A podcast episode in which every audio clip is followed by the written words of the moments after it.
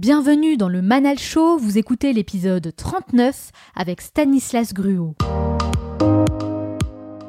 Je m'appelle Manal, je suis entrepreneur et speaker et je vous retrouve chaque semaine dans cette émission pour partager avec vous tous les enseignements qui m'ont aidé à évoluer et que j'aurais aimé connaître il y a 10 ou 15 ans.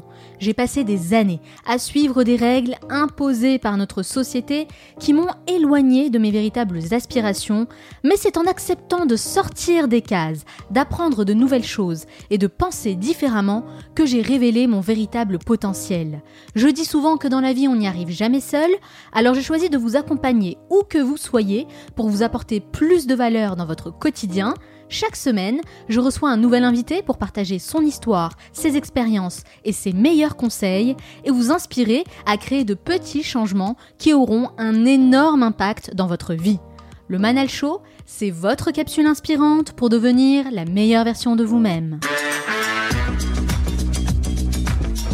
Dans cet épisode, on va découvrir différentes manières d'apprivoiser ses peurs pour en faire une force et oser franchir nos barrières psychologiques pour réaliser nos plus grands projets. Pour en parler, j'ai invité un explorateur de l'extrême. Stanislas Gruot est un aventurier qui se lance des défis hors normes pour tester ses limites et sa faculté d'adaptation dans les milieux les plus hostiles. Il a un parcours assez atypique et une vision très intéressante sur notre faculté à surmonter nos peurs. Et une chose est sûre, vous allez découvrir des méthodes très concrètes pour y parvenir. Dans la troisième partie, je retrouve Myriam, notre chroniqueuse, qui a sélectionné l'une des meilleures conférences et va nous faire un condensé des idées à retenir et des actions à mettre en place. Enfin, je terminerai cette émission en partageant avec vous mes meilleurs conseils qui vont vous aider à dompter vos peurs et à agir concrètement pour atteindre vos objectifs. Et n'oubliez pas, certains veulent que ça arrive, d'autres aimeraient que ça arrive et quelques-uns font que ça arrive. Cette émission dure 50 minutes et pas une de plus, alors soyez attentifs et faites partie de ceux qui font que ça arrive, passez à l'action.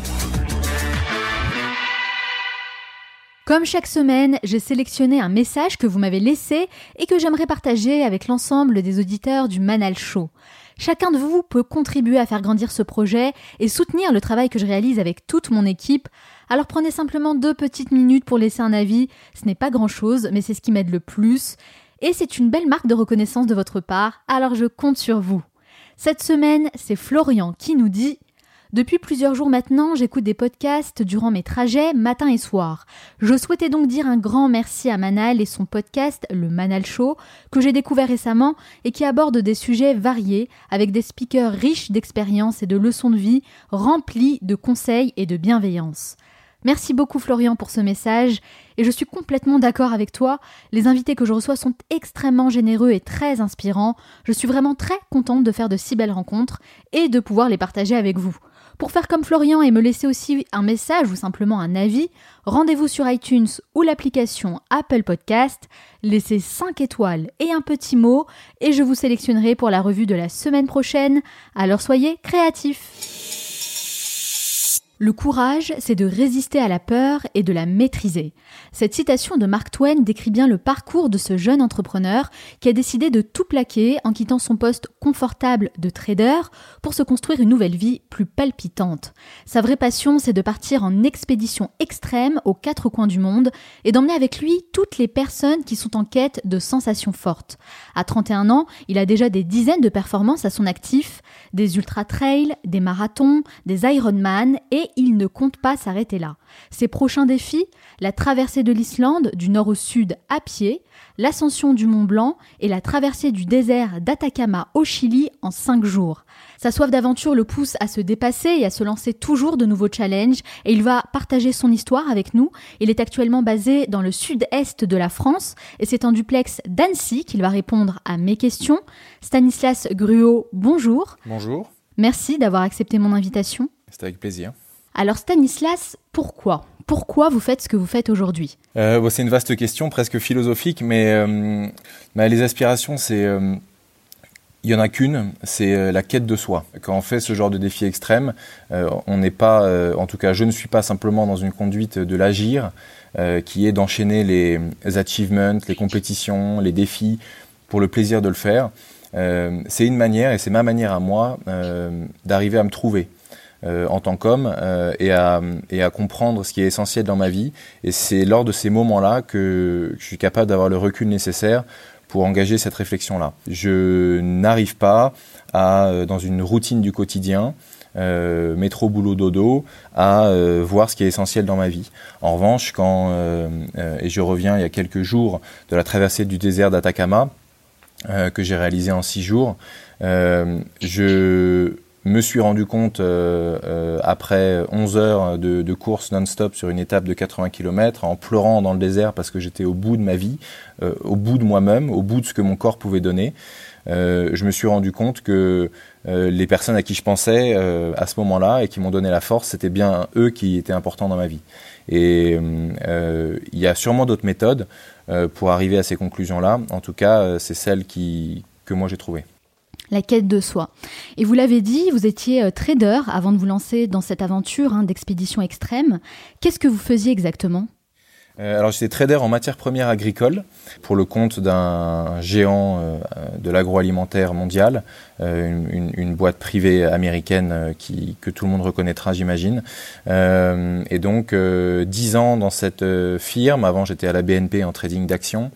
Et, et l'idée, voilà, le, ce boulot consiste à avoir une, une anticipation sur le mouvement des prix euh, des marchés de, de matières premières euh, et pouvoir en anticipant ces, ces prix-là euh, acheter donc au moins cher et puis le cas échéant revendre au plus cher avec une, une marge, un bénéfice de, de trading, de spéculation donc entre entre ces deux prix-là. Et donc moi j'étais en charge de l'approvisionnement, les achats et donc tout, tout le trading, c'est-à-dire toute la spéculation sur tout le portefeuille de cette entre, entreprise-là pour la zone IMIA, donc Europe, Moyen-Orient et, et Afrique euh, dans la catégorie de produits euh, oléagineux qui regroupent le colza, le tournesol et le soja. En tout cas, c'est vrai que l'image qu'on se fait d'un trader, eh bien, c'est celui du Golden Boy, hein, qui vit à 100 à l'heure, en mode un peu Leonardo DiCaprio dans Le Loup de Wall Street.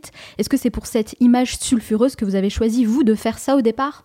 Euh, Je crois que, si je suis tout à fait honnête avec moi-même, il y a, il y a en effet une, une, mais je vais être honnête, une petite partie de ce choix qui est lié en effet à l'attraction sociale euh, et, euh, et à la, comme vous l'avez dit, à la, à la vision que la société a de ces personnes-là.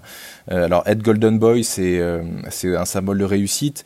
Donc il y a une partie de moi qui était attirée par ça, et puis une autre partie de moi qui était convaincue qu'il n'y avait pas besoin d'être ultra brillant pour faire de l'argent dans ce milieu-là. Euh, et donc j'avais envie aussi euh, d'aller d'aller euh, challenger cet équilibre-là pour pouvoir utiliser cet argent pour faire vraiment quelque chose qui me tiendrait à cœur les, dans les années dans les années futures. Et pour avoir un ordre d'idée, vous gagnez combien environ en étant trader? Sur un, un, trader qui qui tourne bien, on va dire que dans les premières années, comme il y a beaucoup de candidats, les salaires sont pas nécessairement euh, euh, exaltants comme on peut l'imaginer, donc ça peut être, ce sera des salaires entre 30 et 60 dans les dans les deux trois premières années, ce qui reste extrêmement bien. Après en fonction de là où on est, mais entre New York, Londres, Tokyo, Genève, les salaires peuvent être très vite au-delà de 100.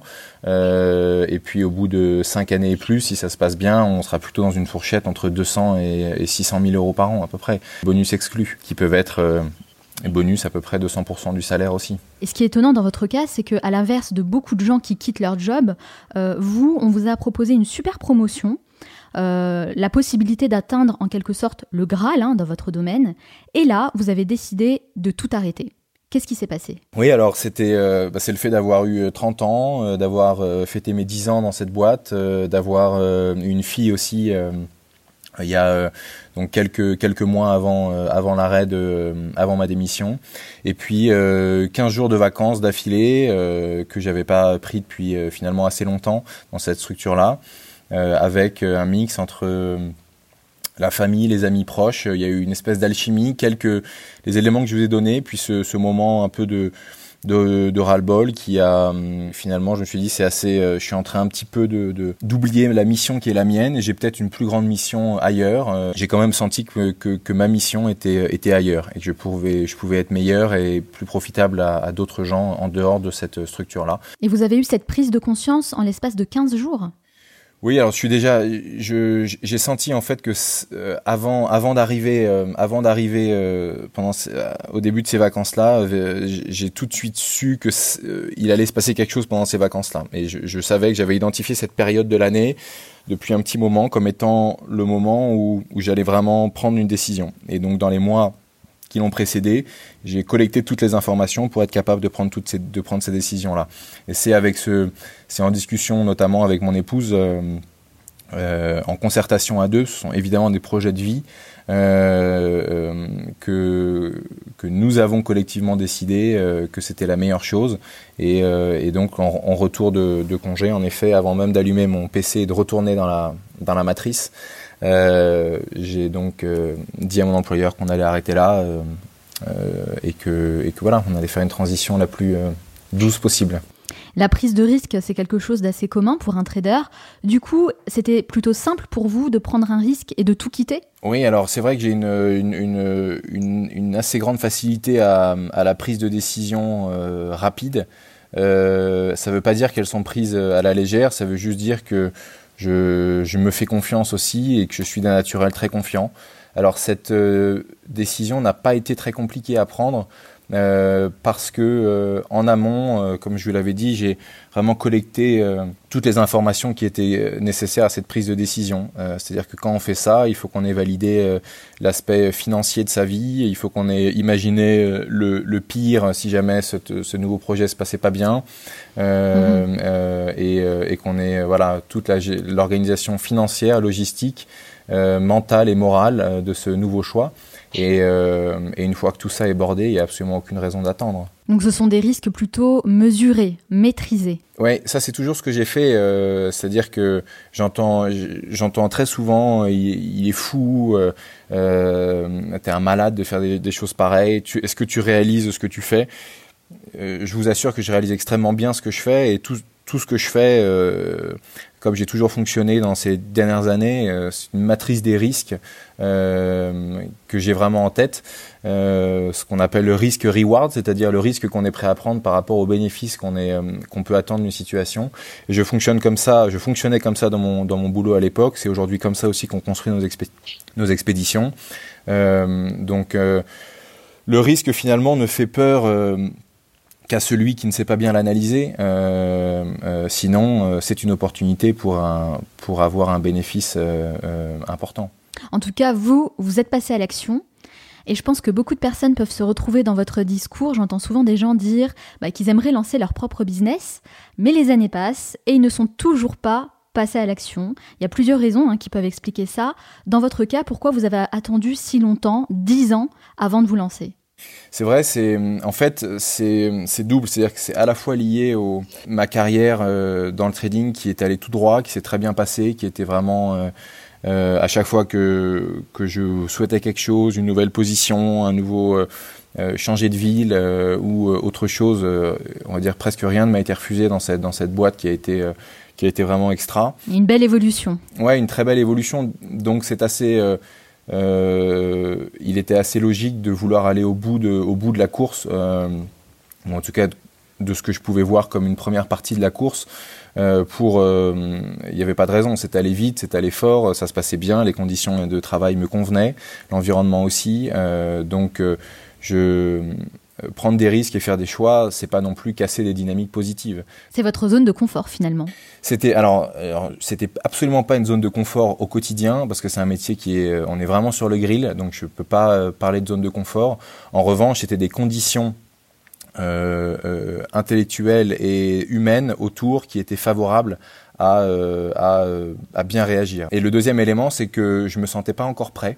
Euh, je me sentais pas encore assez mûr euh, euh, personnellement. Voilà, on a parlé de la quête de soi. Euh, cette quête de soi, euh, elle est importante pour se rendre compte de, de, de, ce qui compte vraiment dans la vie. Elle est aussi importante pour se rendre compte de euh, quelle mission on a envie d'avoir sur cette planète et, et, quel est vraiment son rôle. on peut être bon à des milliers de métiers, mais à quoi est-ce qu'on sera utile à la planète? Je crois que c'est encore vraiment différent. Euh, on peut être bon dans beaucoup de métiers et je pense qu'avec les formations généralistes qu'on peut avoir en école euh, en France, euh, on, peut être bon dans plusieurs métiers. mais être utile à la planète et aux, autres, ça c'est encore une autre réflexion. Oui, complètement. Et d'ailleurs, quand je parle de zone de confort, euh, c'est surtout les revenus financiers et réguliers et importants euh, en ce qui vous concerne. En fait, c'est notre confort qui nous empêche de réaliser euh, notre, nos rêves. On a notre petit salaire à la fin du mois, on arrive à partir en vacances une fois par an et on se complaît hein, finalement dans ce confort qui nous éloigne de ce qu'on veut vraiment. En fait, c'est le confort qui tue les rêves. Ouais, alors c'est une bonne réflexion, c'est vrai. Alors, elle a des degrés cette réflexion, c'est-à-dire que on a, besoin de, on a besoin d'argent pour vivre. Euh, simplement, il y a vivre et vivre. Euh, il y a, vivre avec ce dont on a réellement besoin, ce qui nous rend heureux, et puis euh, qui, peut, qui, nécessite un certain confort aujourd'hui. Et puis il y a tout le surplus qui nous semble indispensable et qui ne l'est absolument pas il est très compliqué euh, dans son quotidien, sans éléments extérieurs, sans éléments qui sont parfois violents, euh, de se sortir de ce schéma-là pour être capable d'analyser ça à la tête froide. Une démission, c'en est un. Euh, se faire virer, ça peut être un autre. Euh, le décès de quelqu'un de proche, ça peut être aussi euh, ces moments de remise en question. Des tours du monde où on prend beaucoup de recul, ça peut être aussi l'occasion de ce, de ce genre de remise en question. La naissance d'un enfant, ça peut être un événement heureux également qui peut l'être, qui, qui, peut permettre ce processus-là. Il y a plein d'événements finalement qui peuvent nous pousser à cette réflexion. Voilà, l'idéal, c'est d'arriver, en tout cas, à la démarrer sans attendre ces moments de rupture qui sont souvent émotionnellement violents et qui, comme on l'a dit, atrophient un peu la capacité à prendre une décision. Donc l'idéal, c'est d'arriver à avoir ces réflexions-là en amont. Euh, et, euh, et, évidemment que, euh, évidemment que l'argent ne, ne rend pas heureux. évidemment que non, ça peut permettre de passer des bons moments qui peuvent créer évidemment du bonheur. mais la plupart du temps, et à de rares exceptions près, c'est en effet une prison qui empêche, qui empêche les choix. Et qui empêche, qui empêche, donc vous l'avez dit, les rêves. Euh, je suis assez, je suis assez d'accord avec ça. Mais c'est intéressant ce que vous dites. Est-ce que vous préconisez de provoquer ces réflexions et de ne pas attendre justement ces bouleversements de la vie? Euh, évidemment, euh, ça, je pense que c'est ça, c'est une conduite responsable. Euh, déjà parce que lorsque si ces bouleversements-là arrivent, euh, on aura déjà euh, psychiquement euh, structuré sa réflexion à, à, cet événement-là et on sera beaucoup moins surpris et beaucoup moins dans l'émotion et on sera capable de prendre de meilleures décisions à ce moment-là. Il y a beaucoup de moyens, beaucoup de, beaucoup de canaux pour le faire. Il faut, il faut déjà arriver à à, à, se rapprocher de ses passions, déjà à voir ce qui, ce qui nous fait vibrer au quotidien en dehors de ses revenus financiers. D'avoir euh, une vie en parallèle de son travail, de ne pas faire juste comme vous le disiez, métro, boulot, dodo, mais vraiment d'essayer euh, bah, de sortir et d'avoir des activités autres euh, pour se rapprocher un peu plus de ses passions, de ce qu'on aime faire, des gens, de se reconnecter aux autres, pour euh, être capable d'avoir ce type de réflexion. Oui, cette question-là, et, et, si je n'avais plus mon boulot demain, qu'est-ce que je ferais dans ma journée? Mmh, C'est une bonne question, oui. Déjà se rendre compte de quoi nourrit-on sa vie euh, en, dehors du, en dehors du travail. Voilà, c'est pas, ça remplit la vie, mais ça la nourrit pas, ce qui est quand même un concept un peu différent. Et vous, c'est de cette manière que vous avez créé Explora Project. Alors, clairement, vous avez décidé euh, d'apprivoiser vos peurs, de les regarder en face et euh, en plus d'y ajouter des difficultés en créant ce projet-là. Est-ce que vous pouvez me dire en quoi cela consiste? Oui, alors euh, Explora Project, c'est une agence de voyage, d'aventure et d'expédition extrême avec un concept bien, bien précis, c'est les expéditions extrêmes sans guide. C'est-à-dire que nous, euh, self-guided en anglais, qui est un concept qui, euh, qui, qui, arrive, euh, bah, que, nous, que nous importons en Europe euh, et qu'on, qui, qui, démarre euh, doucement au Canada. Et donc c'est de dire, nous allons faire une, une, une sorte d'école de l'exploration, couplée d'une agence de voyage d'expédition extrême, pour arriver à euh, formés. Euh, euh, on forme en ce moment un groupe d'une dizaine de personnes, dizaines de jeunes parisiens de 30 ans qui souhaitent traverser l'Islande du nord au sud en autonomie complète, sans guide. et donc nous les formons plusieurs week-ends et quelques jours sur place en amont de l'expédition, aux présentations du matériel. Ils sont formés à l'alpinisme, la marche en cordée, le rafting, la survie en milieu tempéré, le, bivouac, l'orientation pour qu'ils puissent mener à bien cette expédition seuls. Nous allons les suivre en GPS, évidemment. S'il y a un problème, ils appuient sur le gros bouton rouge et euh, d'SOS euh, qu'il y a sur les téléphones satellites qu'on leur a, qu'on leur a donné. Et évidemment, euh, en cas de souci vital, en moins de deux heures, ils sont évacués de la zone et en cas de souci mineur, en moins de cinq heures, ils peuvent être évacués. En fait, vous êtes un poste de commandement et vous les suivez à distance.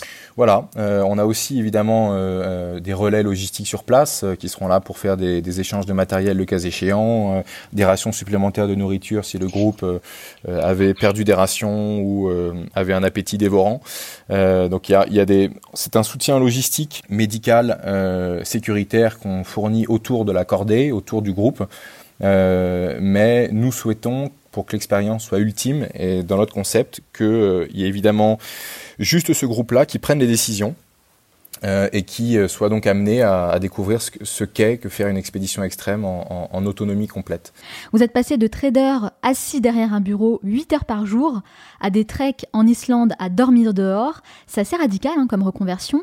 Qu'est-ce que vous trouvez d'épanouissant euh, alors je dirais plutôt 12 heures par jour, ce serait plus juste.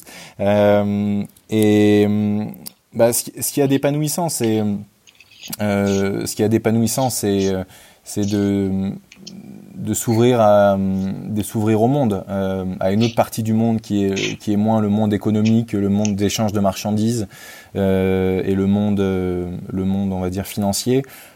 C'est s'ouvrir au monde finalement au monde réel au monde sensoriel à la faune à la flore et d'être dans une d'être dans une une réflexion un peu plus intime et un peu plus profonde sur sur la vie. Ça amène son lot de de, contraintes euh, et de difficultés au quotidien, euh, puisqu'en effet, vous l'avez dit, l'emploi est moins stable, la rémunération est, aujourd'hui simplement zéro pour moi, par exemple. Euh, donc ça amène d'autres difficultés, mais finalement, on a quand même l'impression que qu'on est, on réfléchit et on, va vers quelque chose d'un peu plus grand, qui nous dépasse un petit peu plus. Et cette, cette envie euh, d'éternité euh, à 30 ans, elle est, elle est absolument sublime.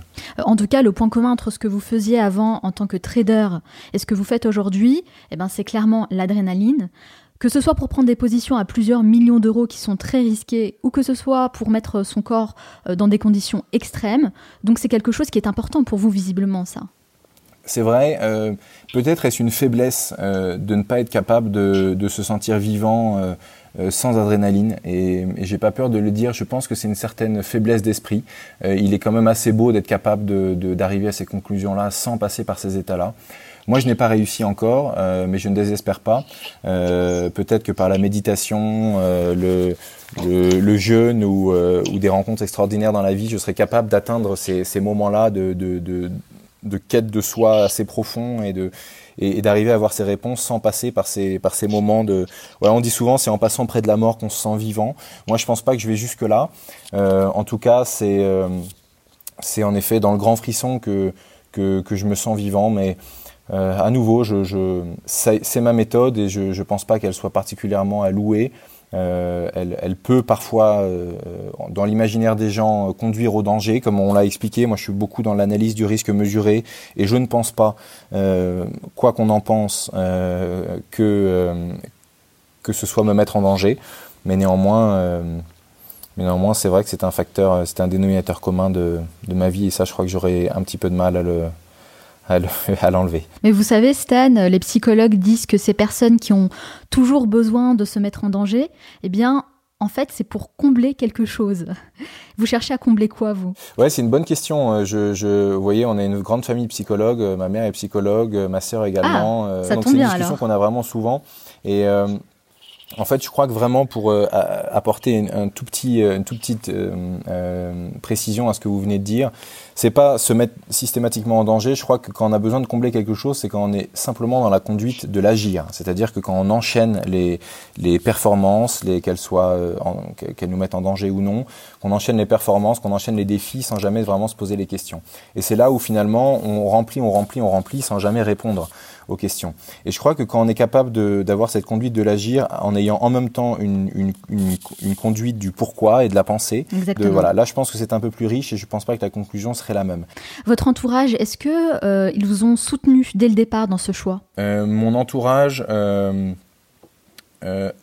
me soutient évidemment parce que c'est avec eux, c'est avec cet entourage que j'ai pris cette décision. C'était vraiment lors de ces vacances où j'ai voulu aussi impliquer tout le monde dans cette, dans cette décision, famille, épouse et amis. Pour déjà c'est rassurant personnellement de savoir qu'on n'est pas seul dans cette décision et puis d'une certaine manière c'est aussi avoir leur aval et questionner leur intelligence sur, sur ce choix-là. Euh, après, ils me connaissent aussi, c'est-à-dire qu'ils savent que, euh, que euh, quand j'ai quelque chose en tête, il est assez difficile de me sortir ça de la tête. Est-ce que vous l'auriez quand même fait, par exemple, si votre famille ne vous avait pas soutenu?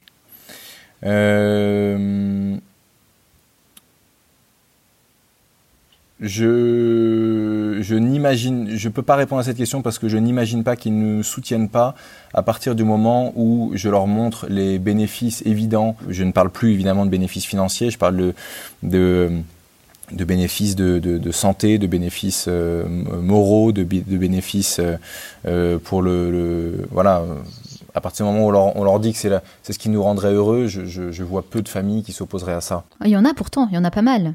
Oui, alors il faut, voilà, il faut, il faut, il faut être capable d'analyser aussi euh, la valeur ajoutée que peuvent avoir euh, les proches. Il y a des proches qui sont bloquants, il y a des proches qui, qui ne sont pas capables de prendre autant de risques que, que, que, que nous. Donc après, consulter ses proches, euh, ce n'est pas nécessairement une, une, obligation si on pense qu'ils vont être, euh, ils peuvent être bloquants ou destructeurs euh, dans le, dans, dans le, dans, dans, le processus de décision. Voilà, c'est toujours mieux, mais euh, euh, encore faut-il qu'ils aient un, un, bénéfice évident. Euh. C'est important en tout cas d'avoir cette euh, distance avec l'entourage et de s'entourer des bonnes personnes. Oui, exactement. les proches n'ont pas nécessairement à être famille et amis. Parfois, dans ces moments-là, on a besoin peut être des mentors euh, au boulot euh, qui ont ce rôle-là, euh, des gens qui ont de la distance en fait sur sur votre vie et qui sont pas dans l'émotion. Euh, il est assez difficile de faire des choix dans l'émotion. Il y a toujours un intérêt à poursuivre le débat euh, et poursuivre la discussion quoi qu'il arrive avec ses, très proches, euh, mais la prise de décision parfois peut être empêchée par par des proches et, et c'est pas pour autant que cette décision n'est pas la bonne à prendre pour vous. Vous, vous avez un enfant et on sait combien l'éducation joue un rôle important dans leur euh, développement, leur personnalité et leurs valeurs. C'est quelque chose qui va les suivre tout au long de leur vie. Comment vous faites pour euh, lui transmettre votre état d'esprit et, je dirais, lui inculquer cette volonté d'affronter ses peurs?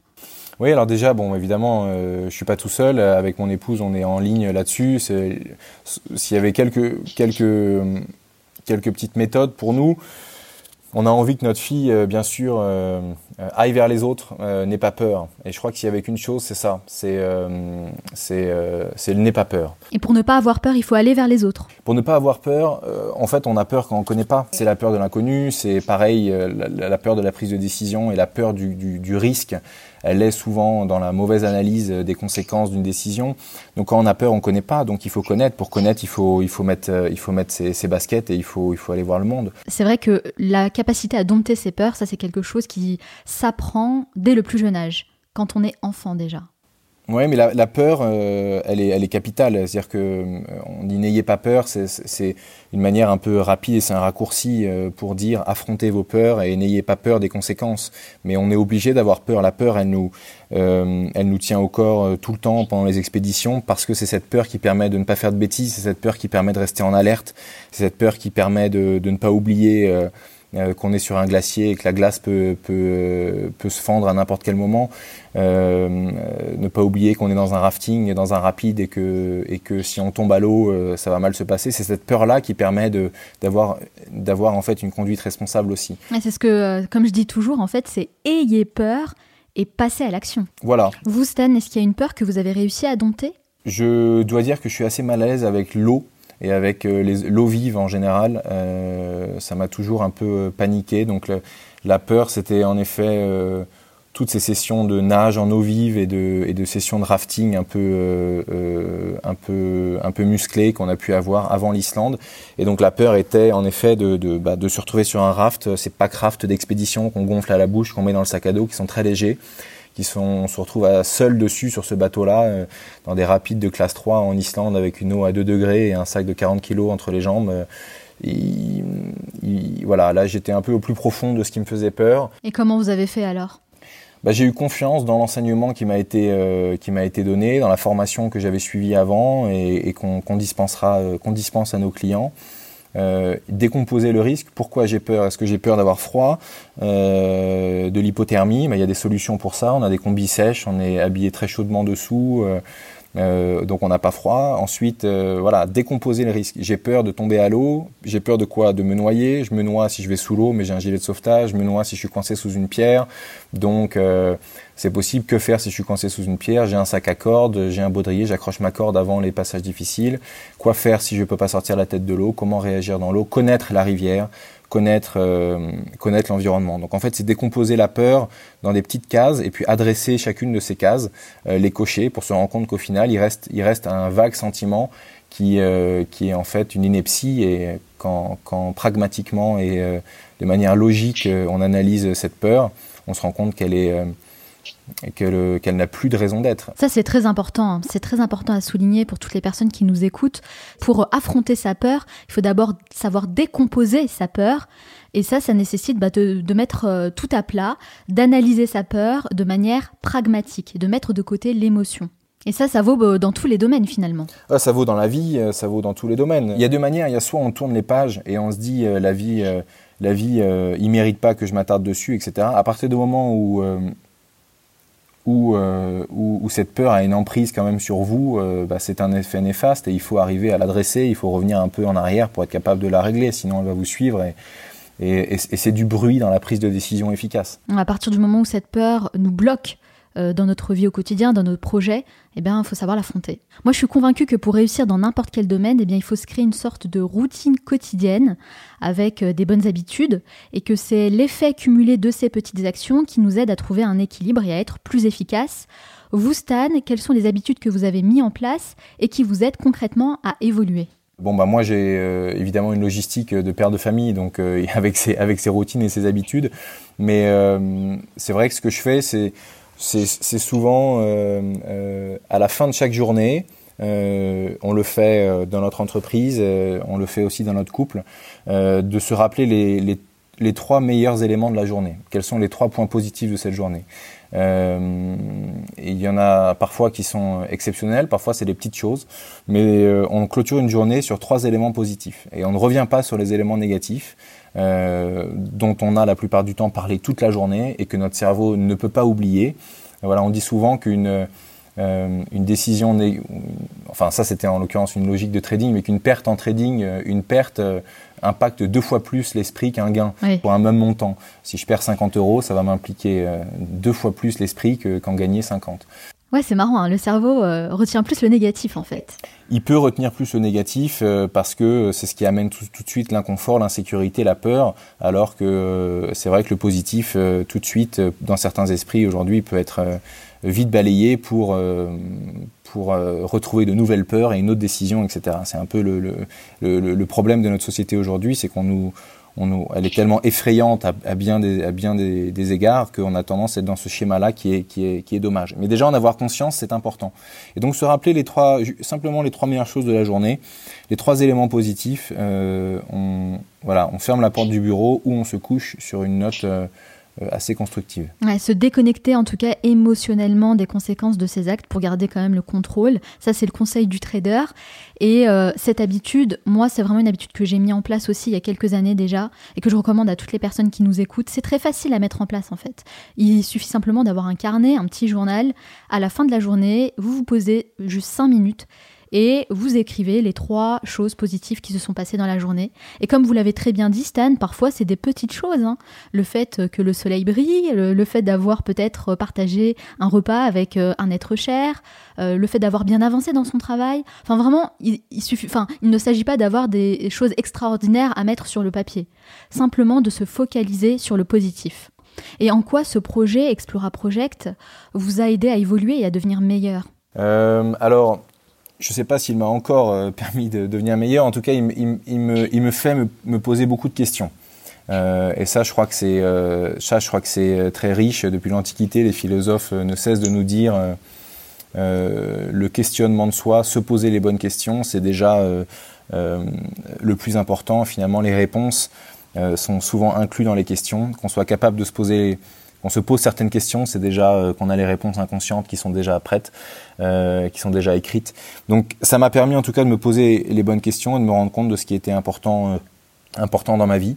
cette espèce d'urgence un peu vitale, de changement de situation, fait qu'on se soude énormément avec ses proches et, et, euh, après, ce qui me rend meilleur, c'est euh, cette, cette, activité me décentre. Je crois que c'est vraiment important. De, de, on a beau dire ce qu'on veut, quand on est, on, est, on est une société qui nous force un peu à se centrer, à s'auto-centrer, euh, à être un peu égoïste pour tout un tas de raisons. Toujours pareil, en cultivant une peur à la fois de l'autre, euh, un risque financier, euh, etc. Ouais, la capacité de s'ouvrir aux autres, en tout cas, d'être beaucoup moins centré sur soi-même. J'aime bien finir mes interviews avec des conseils concrets qui peuvent aider les personnes qui nous écoutent. Et la thématique principale de cet épisode, eh bien, c'est euh, comment affronter ses peurs et en faire une véritable force. vous nous avez déjà donné le conseil de décomposer sa peur hein, de manière pragmatique. Est-ce que vous auriez deux autres conseils à nous donner? Alors ça dépend vraiment des tempéraments des, tempéraments des gens, mais euh, moi je dirais que la plupart du temps, euh, euh, voilà, c'est le vieux conseil de ce qui nous tue pas nous rend plus fort. Alors il faut, parfois il faut y aller, parfois on est à 50-50. Parfois, on est à 50-50 dans ce qu'on analyse de risques, autant de, autant de chances d'y aller que de ne pas y aller. Eh bien, si toute votre vie vous n'y êtes pas allé, peut-être allez-y une fois pour voir que c'est pas que c'est pas si pire. Euh, donc si l'analyse de risque nous donne toujours un 50-50, eh ben, il faut essayer de choisir le, le camp de l'action et le camp du, euh, et le camp du, le camp du mouvement.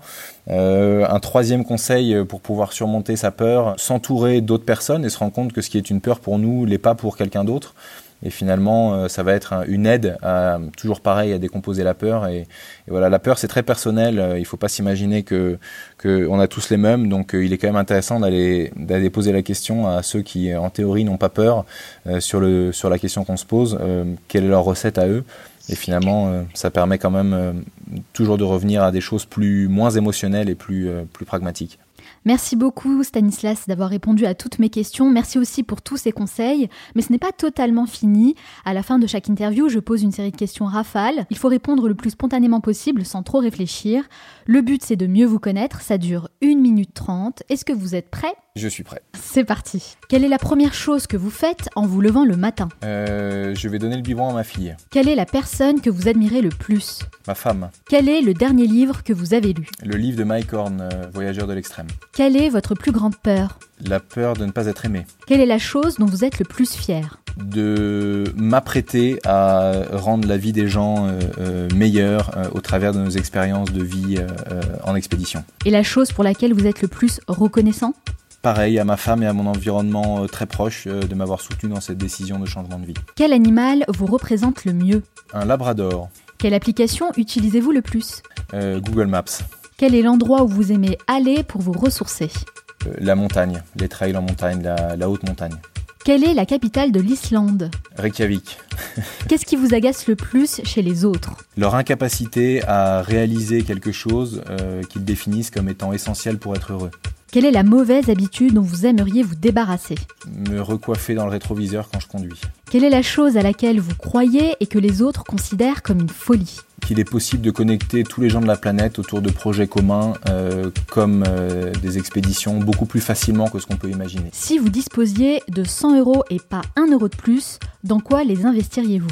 Je pense que je ferais un don euh, pour une, œuvre caritative locale et je les donnerais par exemple à l'association L'Enfant à l'hôpital. Pour vous, quelle personne incarne le mieux le mot réussite? Quelqu'un comme Sarah Marquis qui est une grande marcheuse de l'extrême et qui gagne à être beaucoup plus connue qu'elle naît. Quel a été le moment le plus marquant de votre vie? Euh, La naissance de ma fille. Quel est le meilleur conseil qu'on vous ait donné? N'aie pas peur. Si vous pouviez inviter la personne que vous voulez à votre table pour un déjeuner, n'importe qui, hein, sans limite, qui choisiriez-vous? Je crois que j'inviterai Donald Trump euh, pour essayer d'avoir une discussion euh, pragmatique et une analyse justement des risques qu'il essaye de qu'il fait prendre à la planète. Selon vos proches, quelle est votre plus grande qualité? Euh, d'être persévérant. Et selon vous, quel est votre plus grand défaut? De vouloir avoir le dernier mot. Quelle est la dernière chose que vous faites avant de dormir? J'embrasse ma femme. Merci beaucoup Stanislas d'avoir répondu à toutes mes questions. Alors dites-moi, j'aimerais juste savoir une chose. Est-ce que vous continuez toujours à investir à titre personnel sur les matières premières? Non, Plus une seule fois. J'ai euh, j'ai supprimé toutes les applications. Je ne le fais plus et je ne le ferai plus jamais. Plus jamais, d'accord, c'est noté. En tout cas, merci d'avoir répondu à toutes mes questions, d'avoir partagé votre expérience et vos meilleurs conseils. Si on veut en savoir davantage sur vous et sur ce que vous faites, où peut-on vous retrouver? N'hésitez pas à nous retrouver sur euh, les pages Facebook et Instagram Explora Project euh, et également sur notre site internet www.explora-project.com. Bien sûr, je partage également toutes les références sur le site lemanalshow.com.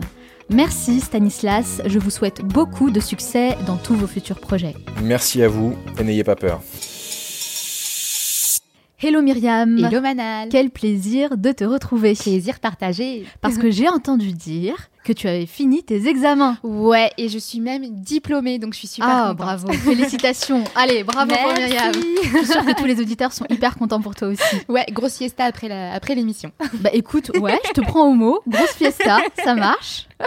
Super. Alors, t'as quand même eu le temps de préparer une chronique Ouais, toujours un peu le temps pour et de sélectionner une vidéo. Yes. Et aujourd'hui, j'ai décidé de vous parler de, j'ai décidé de vous parler de Michel Poulaer, un conférencier et entrepreneur qui va nous apprendre à prendre le risque de se tromper sans remords. Ah, ça, j'aime beaucoup cette thématique. Et si je ne me trompe pas, c'est un entrepreneur français. Exactement. Parfait. Et d'ailleurs, je vais commencer cette chronique par une première question pour toi, Manal. Allons-y. Est-ce que l'indécision, ça te parle? Est-ce que tu as déjà été victime quelque part de ce sentiment, de cette indécision-là? De pas pouvoir faire un choix, c'est ça? Ouais, c'est ça. Évidemment, comme tout le monde, je pense. Oui, bien sûr. Eh bien, c'est mon cas aussi. Je dirais même, allez, je vais un peu parler de ma vie, de mon caractère, de moi, quoi. Et je, voilà, je dirais même que c'est un trait de caractère chez moi. On me considère souvent comme une personne indécise, qui se pose beaucoup trop de questions. Ah ouais, à ce point-là. qui a du... ouais c'est vraiment c'est vraiment terrible à vivre hein. et qui a du mal à passer à l'action du coup les gens ont tendance à croire que nous autres spécimens trop prudents ne sommes ni courageux ni audacieux mais c'est oublier qu'il y a une différence entre les deux est-ce que tu sais laquelle Manal? Bah écoute, c'est pas du tout la même chose pour moi. Le courage, c'est quand tu affrontes quelque chose qui t'arrive, par exemple, dans la vie. L'audace, c'est quand tu vas chercher la difficulté. Tu as déjà écouté la la, la, la, la non, conférence promis, même pas. Non, pas du tout. non mais tu as tout dit voilà tu m'enlèves ouais, les mots de la bouche générale assez euh, développée. C'est voilà, la, la synchronisation aussi, on est super efficace. Donc en gros, c'est ça. Le, le courage, c'est donner du sens aux événements négatifs de notre vie et être capable de les surmonter. L'audace, quelque part, c'est un peu chercher les ennuis. hein. c'est vraiment euh, choisir de prendre des risques alors qu'en gros, tout va plutôt bien dans notre vie. En gros, on va à l'encontre des conventions, des normes et des avertissements qu'on se, qu'on, qu'on- qu'on se lance à nous-mêmes, quoi. Mais j'aime beaucoup. Moi, je me considère, je pense, comme quelqu'un d'audacieux, justement. Et je pense même qu'être audacieux, bah, ça demande beaucoup de courage. Donc l'un ne va pas sans l'autre. Exactement, Manal, tu as tout à fait raison. Et pour faire preuve d'audace, il faut lutter contre notre paranoïa interne. Et c'est là que le courage entre en, entre en ligne de compte. Car comme dit notre sage du jour, on s'attend toujours au pire, mais on oublie souvent de s'attendre au meilleur quand il s'agit de prendre des risques. C'est vrai, on voit toujours le, verre à moitié vide. Voilà, lutter contre notre pessimisme euh, assez, assez naturel, ça demande aussi beaucoup de, de force intérieure. Et c'est là tout le, toute la difficulté. Euh, par exemple, vous voulez partir à Singapour seul, et au lieu de penser à la joie que va vous procurer ce voyage, vous allez penser catastrophe en tout genre, euh, je sais pas, éruption volcanique, perte de papier, je sais de quoi je parle. Euh, et vous savez quoi? Penser de cette manière, ce n'est pas forcément grave, car penser de la sorte, c'est euh, le chemin naturel vers quelque chose de plus important, l'idée même de faire un choix. La décision en tant que telle n'est pas essentielle, c'est le fait de vous confronter à cette décision qui compte réellement. C'est-à-dire, qu'est-ce que tu veux dire par là? Eh bien, faire un choix, c'est réveiller un espèce de pouvoir magique, le pouvoir de résolution, la faculté qui vous donne la certitude d'avoir fait ce qui est le mieux pour vous et qui vous permet même de vous projeter dans un futur. Mais la vraie vertu de ce pouvoir, c'est encore la capacité de vous dire je suis capable d'aller au-devant de risques que je n'envisageais même pas. D'affronter ses peurs, tout simplement. Complètement, d'affronter ses peurs. Et je vais vous montrer à quel point nous sommes capables d'avoir confiance en nous et d'avoir foi en nos choix. Dis-nous, Myriam. Alors, exemple tout bête. On vous offre une pomme, on vous offre une pomme en gros. Vous avez soit- Alors moi, je t'arrête tout de suite. Et c'est pas, possible. pommes Je déteste les pommes. je le savais. Ça me Je fait un sentiment Je bizarre. J'ai la chair de poule quand rien que d'en parler, tu vois. Donc Alors, on c'est pas possible. On opte pour quoi? La framboise, l'ananas, la banane? Pourquoi pas euh, Allez, disons une fraise. Une fraise. On Voilà. aime bien les fraises. Alors plus partons- joli, c'est plus, c'est meilleur. C'est ça, partons sur de la fraise dans ce cas-là. Alors, on t'offre une fraise, Manal. Donc, tu as deux possibilités en gros. Euh, soit la refuser, soit l'accepter. Mais si on te tend un panier de fraises, là, tu vas devoir choisir ta préférée parmi toutes celles proposées. Hmm. Donc dans ce cas-là, tu seras maître de ton choix. Tu ne seras pas dans la passivité, mais dans l'action. Tu auras donc le sentiment que la fraise choisie sera la meilleure et euh, que tu pourras t'engager euh, sur la bonne voie grâce à ce choix complètement conscient. Mais parfois, malgré cette incertitude, bah, il nous arrive aussi de faire les mauvais choix. Oui, c'est vrai, car rares sont ceux qui ne font pas d'erreur et qui obtiennent ce qu'ils veulent du premier coup. Et dans ces cas-là, malheureusement, on a trois réactions. Malheureusement ou heureusement. Vous verrez où je vais en venir. Soit on décide de se résigner, soit on décide de persévérer, soit on décide de s'obstiner. Et là, Manal, j'ai encore une question de vocabulaire pour toi. Allons-y. Quelle serait la différence selon toi entre l'obstination et la persévérance? Ah, euh, quand on est obstiné, c'est peut-être plus, je dirais, un terme négatif. On se, on prend pas forcément en considération tous les facteurs extérieurs. On y va, euh, on fonce dans le mur, quoi. Alors que la persévérance, c'est autre chose. On fait vraiment appel à des qualités, à des compétences, à des capacités. Et c'est quelque chose qui peut être beaucoup plus positif pour nous sur du long terme. T'es sur la bonne voie, Manal, parce qu'en gros, l'obstination, c'est un peu le côté obscur de la persévérance. Ah, L'obstination, c'est insister alors qu'on sait plus ou moins que le but visé n'est pas forcément bénéfique. La persévérance, c'est insister pour un but qui nous semble juste et qui, dans les faits, l'est complètement. Mais agir pour agir justement, il faut prendre en compte certaines choses qui nous paraissent un peu décourageantes, comme l'échec ou des événements qu'on a un peu du mal à contrôler, des aléas de la vie. C'est un peu comme un, capitaine d'un bateau qui, est face à une mer agitée. La mer le chahute un peu. Malgré les aléas, il tente de garder le cap et de rester euh, droit fixé sur son but. Il faut donc arrêter de se poser des questions qui nous freinent et auxquelles on n'aura clairement jamais, jamais de réponse. ouais. Tu vois un peu de quoi je parle? Quelles sont les questions auxquelles on n'a jamais de réponse selon toi, qui te paraissent un peu dures à- Bah, par exemple, quand on veut se lancer dans un projet, est-ce que je vais réussir ou pas? Bah, On le sait Complètement. pas tant qu'on l'a pas fait. Il faut tester. Complètement, complètement. L'incertitude face à un futur qu'on ne maîtrise pas totalement. Tout à fait. Et même l'incertitude et euh, le manque de réponse face à des événements qui nous arrivent sans qu'on comprenne pourquoi. Les, les questions les plus dangereuses sont les suivantes. Les, les questions du type pourquoi moi ou qu'est-ce que j'ai fait pour mériter ça? Donc le tout en réalité c'est de vraiment se poser les bonnes questions et celles qui vont nous pousser à agir, celles qui vont qui vont nous permettre d'oublier notre peur et d'oublier notre peur de l'échec et notre peur de la souffrance. En gros l'idée c'est de vraiment lâcher prise. Donc la meilleure façon de goûter au plaisir de se tromper, c'est encore de faire abstraction de cette possibilité. La, la tromperie, j'entends, l'échec. Pensez comme l'enfant que vous étiez, ignorez l'impossible et dites-vous qu'au final, le pire échec, c'est l'abandon. Et moi, je dirais même que l'échec, c'est quelque chose de très bien, c'est quelque chose de positif, et bien parce que ça nous permet de grandir.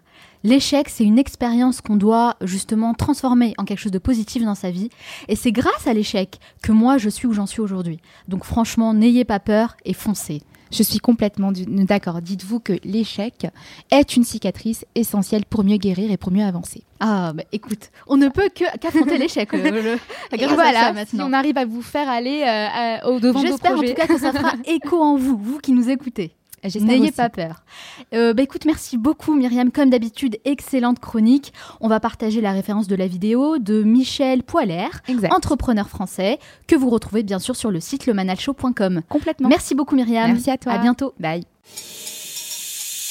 Nous arrivons à la fin de cette émission, mais avant de vous quitter, je vais partager mes trois meilleurs conseils pour vaincre vos peurs et vous libérer de vos barrières psychologiques. Conseil numéro 1, cherchez à comprendre l'origine de vos peurs. La peur est souvent perçue comme un frein, mais en réalité c'est une perception erronée de la réalité. Quand vous avez peur, vous recevez une information, une sorte de signal que vous devez écouter, accepter et comprendre pour avancer sereinement. C'est en général une création de votre esprit que vous nourrissez par votre imagination ou par l'environnement dans lequel vous évoluez. Ça peut être ce que les médias vous transmettent comme message, les choses que vous avez entendues de la part de vos parents quand vous étiez enfant, ou encore les idées qu'on vous met dans la tête indirectement à l'école ou au travail. Donc l'objectif pour vous, c'est de comprendre d'où vient cette peur au lieu de la refouler, et en expliquant l'origine de cette peur, eh bien vous vous rendrez compte que dans la majorité des cas, elle n'a rien à voir avec vos propres expériences et qu'elle est souvent le fruit de facteurs extérieurs. Conseil numéro 2, faites le focus sur ce que vous avez à gagner. L'être humain a tendance à se focaliser sur le négatif, c'est un fait. Donc vous devez faire un effort supplémentaire pour renverser la tendance et voir les choses de manière positive. Si vous avez peur de parler en public, Mettez votre attention sur ce que vous allez apprendre de cette expérience et toutes les qualités que vous pourrez développer grâce à cet exercice. Prenez le contrôle de votre mental et dites-vous que chaque expérience, c'est l'occasion de s'améliorer et de grandir. Finalement, ce qui compte, ce n'est pas forcément le résultat, c'est le chemin que vous allez parcourir. Et enfin, si vous deviez retenir une seule chose pour dépasser définitivement vos peurs, ce serait connectez-vous à vos aspirations, à ce qui compte le plus pour vous et faites-en votre ultime objectif. Quand on est vraiment habité par des croyances et qu'on a une vision très claire de ce qu'on souhaite apporter dans le monde, eh bien on est prêt à prendre tous les risques et à surmonter toutes ces peurs pour y arriver. Donc, quand vous sentez la peur vous envahir, demandez-vous immédiatement pourquoi vous devez agir, pourquoi c'est important pour vous, et utilisez ça comme un moteur pour avancer. Si vous avez peur par exemple de tout plaquer pour créer votre propre business, ce qui a été mon cas, focalisez-vous sur la vraie raison d'une telle décision et tout ce qu'elle représente à vos yeux. Croyez-moi, aucune peur n'est insurmontable et vous en sortirez encore plus fort. J'espère vraiment que cet épisode vous a plu et si vous pensez que cela peut intéresser quelqu'un ou l'aider, n'hésitez pas à partager ce podcast avec les personnes de votre entourage. N'oubliez pas également de me laisser 5 étoiles sur Apple Podcast ou un avis positif sur votre plateforme d'écoute préférée. Il y en a plein, Spotify, Stitcher, Castbox. Ça n'a l'air de rien comme ça, mais c'est vraiment ce qui m'aide le plus à faire connaître cette émission, alors je compte sur vous. Et si vous souhaitez recevoir toutes les références citées dans cet épisode, mes conseils et mes meilleures recommandations, vous n'avez qu'une seule chose à faire, vous abonner à ma newsletter sur le manalshow.com. Nous on se retrouve la semaine prochaine pour un nouvel épisode.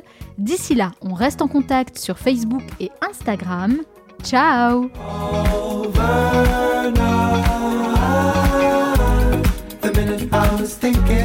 to hold you back. The moment I was wishing it's overnight. The minute I was thinking to hold you back. The moment I was wishing